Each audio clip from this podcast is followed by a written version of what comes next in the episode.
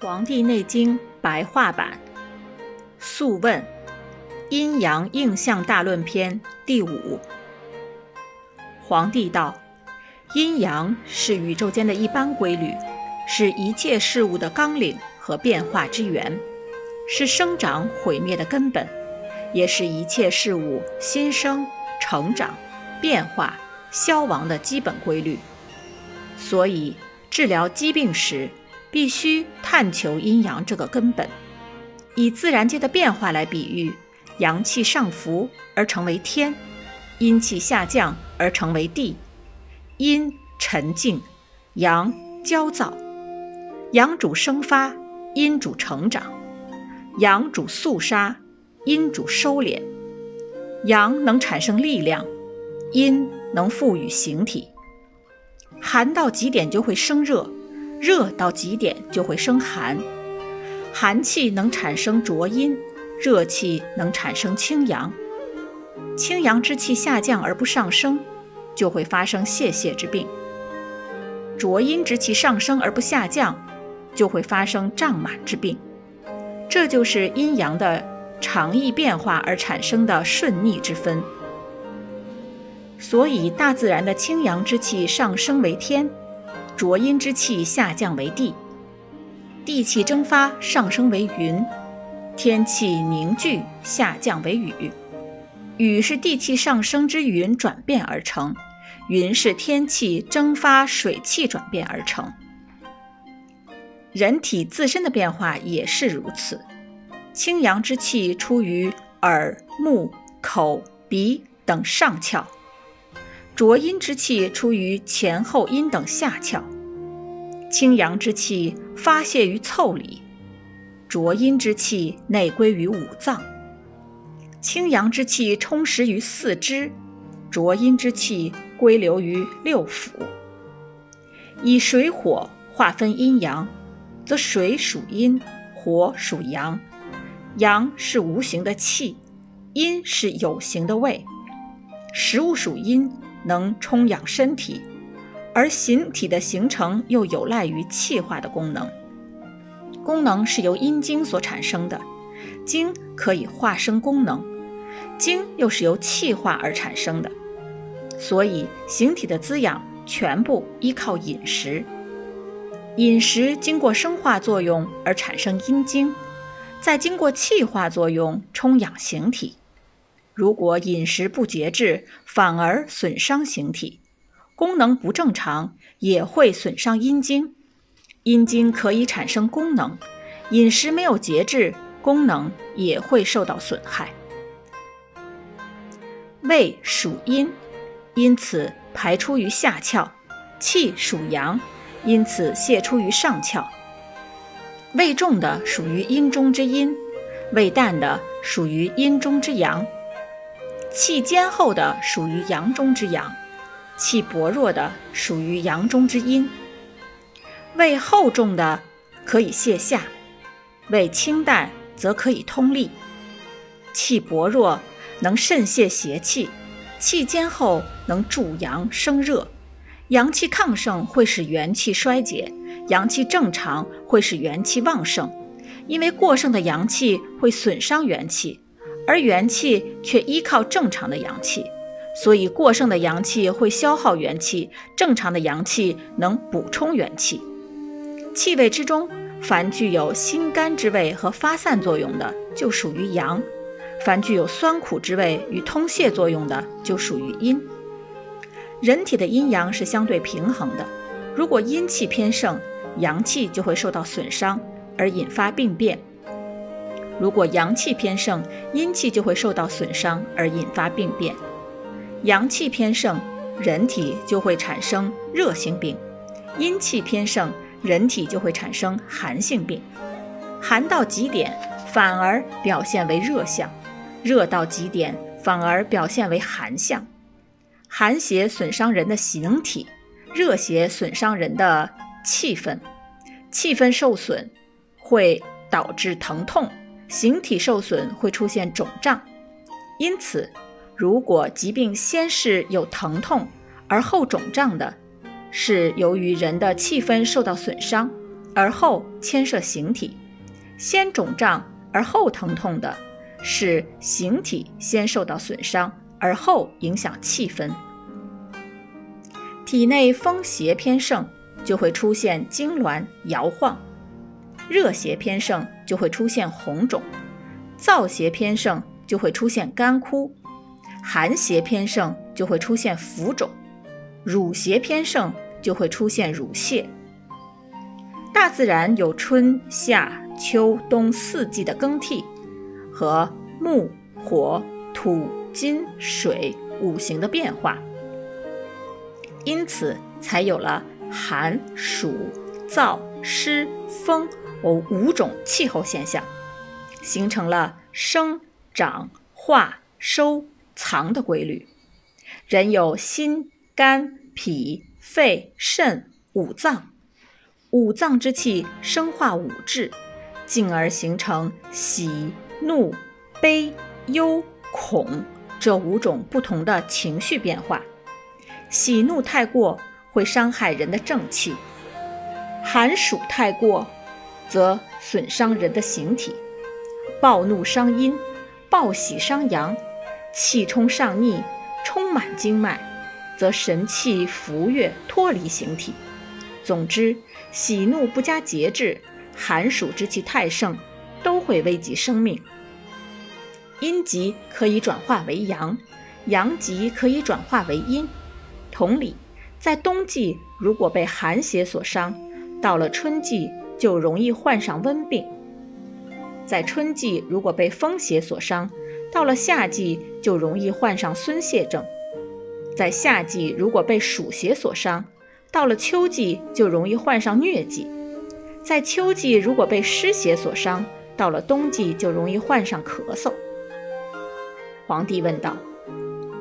我听说上古时候的圣人讲求人体的形态，分别内在的脏腑，了解经脉的分布，交汇贯通六合，各依不同的循行路线起止，精气流出流入的部位各有名称，肌肉交汇处与关节连接处各有起点，分属部位的逆序各有条理。四季的阴阳变化各有秩序，外在环境与人体内部的对应各有表里，这些都是真的吗？岐伯回答说：“春主东方，阳气回升，风随之产生。风能够使树木生长，树木暴涨之下就能够生成酸味的东西，酸味的东西能够滋养肝气，肝气。”又能滋养筋脉，筋脉得到滋养，能生发心气。肝气上通于目，它在自然界中是精深玄妙的，能使人了解自然界变化的道理，因此具有无穷的智慧。万事万物精深玄妙，变化神妙莫测。这种神奇的变化，在天是六气之中的风气。在地是五行之中的木气，在人体是金，在五脏是肝，在五色是青，在五阴是角，在五声是呼，在病变是卧，在七窍是目，在五味是酸，在情绪是怒。发怒会损伤肝气，悲忧能平治怒气，风气会损伤经脉，燥气能平抑风气。过食酸物也会损伤经脉，辛味儿能平治酸味儿。夏主南方，阳气转盛而生热，热能生火，火气能生苦味儿的东西，苦味儿的东西滋养心心气，心气能够化生血气，血脉又能够濡养脾气，心气关联于舌，它的变化在天为热气。在地为火气，在人体是脉，在五脏是心，在五色是赤，在五阴是灰，在五声是笑，在病变为忧，在苗窍是舌，在五味是苦，在情绪是喜。过喜会伤害心气，恐惧能够平治喜气；过热会损伤心气，寒气能够平治热气。过食苦味的东西损伤害气，咸味能够平治苦味。长夏主中央，长夏生出湿气，湿气能生土气，土气能生甘味儿，甘味儿的东西滋养脾气，脾气能够滋养肌肉，肌肉丰腴又能够润滋养肺气。脾气关联于口，它的变化在天为湿气，在地为土气，在人体是肌肉，在五脏是脾，在五色是黄，在五音是宫，在五声是歌，在病变是岁，在苗窍是口，在五味是肝，在情绪是思。思虑过度会损伤脾气，怒气能够平治思虑。湿气过度会损伤肌肉，风气能够平治湿气；过食甘味会损伤肌肉，酸味能平抑甘味儿。秋主西方，秋天产生燥气，燥气能生金气，金气刚猛就能够生成辛味的东西，辛味的东西滋养肺气，而肺气能够滋养皮毛。皮毛润泽，能滋养肾气。肾气关联于鼻，它的变化在天为燥气，在地是五行之中的金，在人体是皮毛，在五脏是肺，在五色是白，在五音是伤，在五声是哭，在病变是咳嗽，在苗窍是鼻，在五味是心，在情绪是忧。忧愁过度会损伤肺。喜气能够平治忧愁，燥热会损伤皮毛；寒气能够平治燥热。过食辛味损伤皮毛，苦味能够平治辛味。主北方，冬天产生寒气，寒气能生水气，水气又能生成咸味的东西，咸味的东西滋养肾气，肾气能滋养骨髓。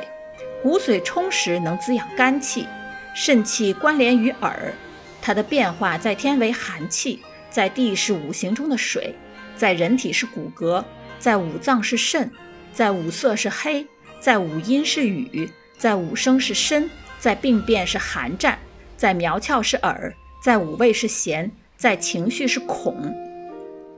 恐惧会损伤肾气，思虑能够平抑恐惧。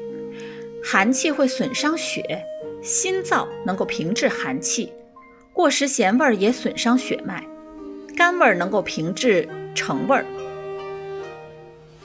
因此说，天和地分别在万物的上部和下部，阴和阳如血气与男女之相对峙，左和右是阴阳运行的路线，水和火，水属寒性，火属热性，是阴阳的象征。总之，四季的阴阳变化是万物生长变化的起始。因此说，阴阳相互作用，阴在内部，为阳的为阳的把手；阳在外部，是阴的意识。皇帝问道：“阴阳的法则在人体是如何反映出来的？”岐伯说：“阳气过盛，人体就出现热象，腠理关闭。”呼吸喘促，身体也因此而起伏反侧，无汗且发热，牙齿干涩，心情烦闷。如果还有腹部胀满的现象，就是死症的表现，这是阳盛之病。所以患者冬天姑且能支撑，夏天就受不了了。阴气过盛，人体就出现寒象，一出虚汗，常常觉得冷，频繁打寒战发抖，甚至手足厥逆。如气逆严重而腹部胀满，这就是死症的表现。这是阴盛之病，所以患者夏天姑且能支撑，冬天就受不了了。这就是所谓阴阳偏盛失衡在人体上的变化反应。皇帝问道：“如何调摄人体的阴阳呢？”岐伯说。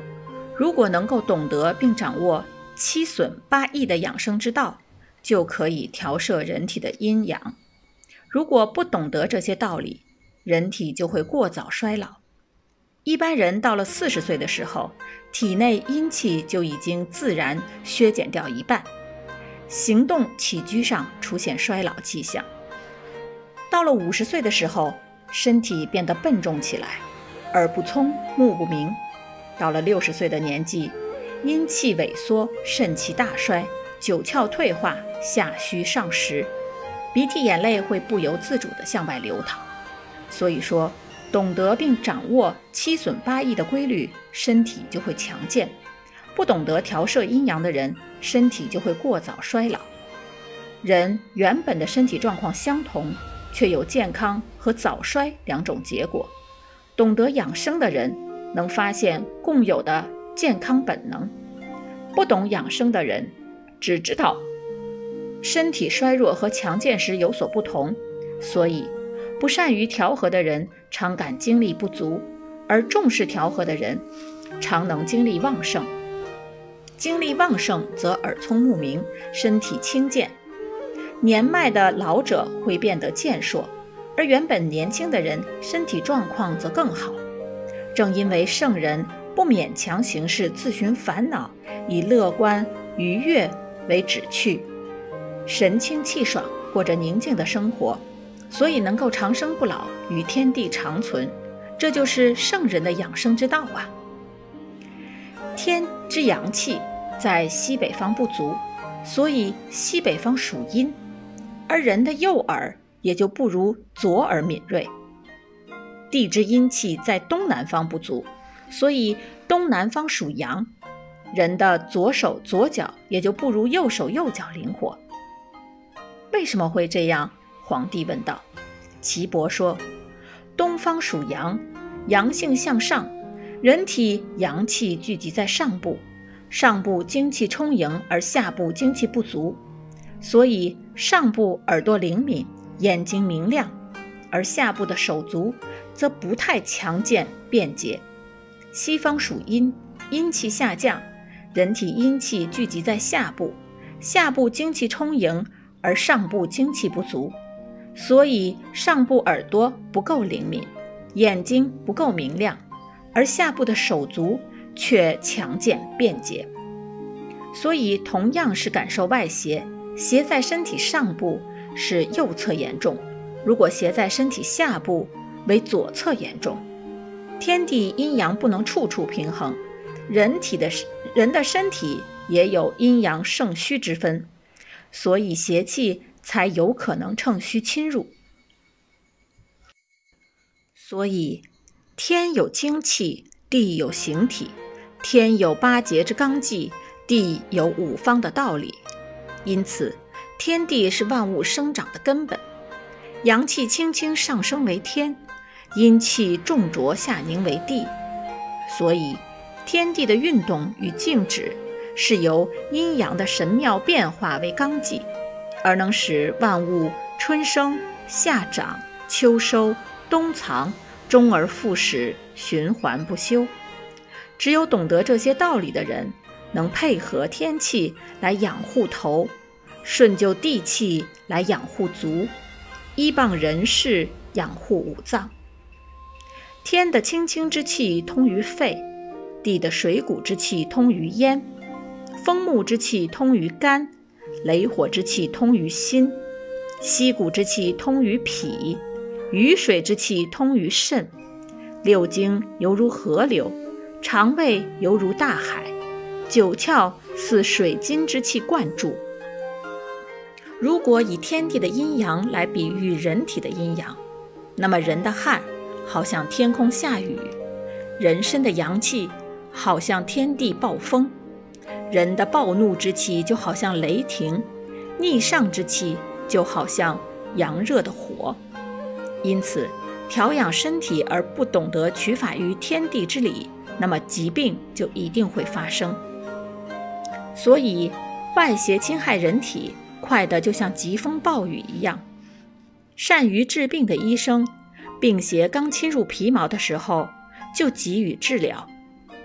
医术平庸的医生，在病邪侵犯肌肤时才开始治疗；医术较差的，在病邪侵入经脉时才开始治疗；医术更差的，在病邪深至五脏时才开始治疗。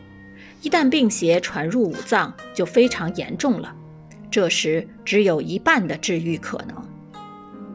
人们如果感受了天的邪气，就能伤到五脏；感受了饮食或寒或热，就会损害人的六腑；受到了地之湿气的侵袭，就能损害皮肉筋脉。所以，善于运用针刺治疗的医生，对于在阳的病，常从阴分引导病邪外出；对于在阴的病，常从阳分引导病邪外出。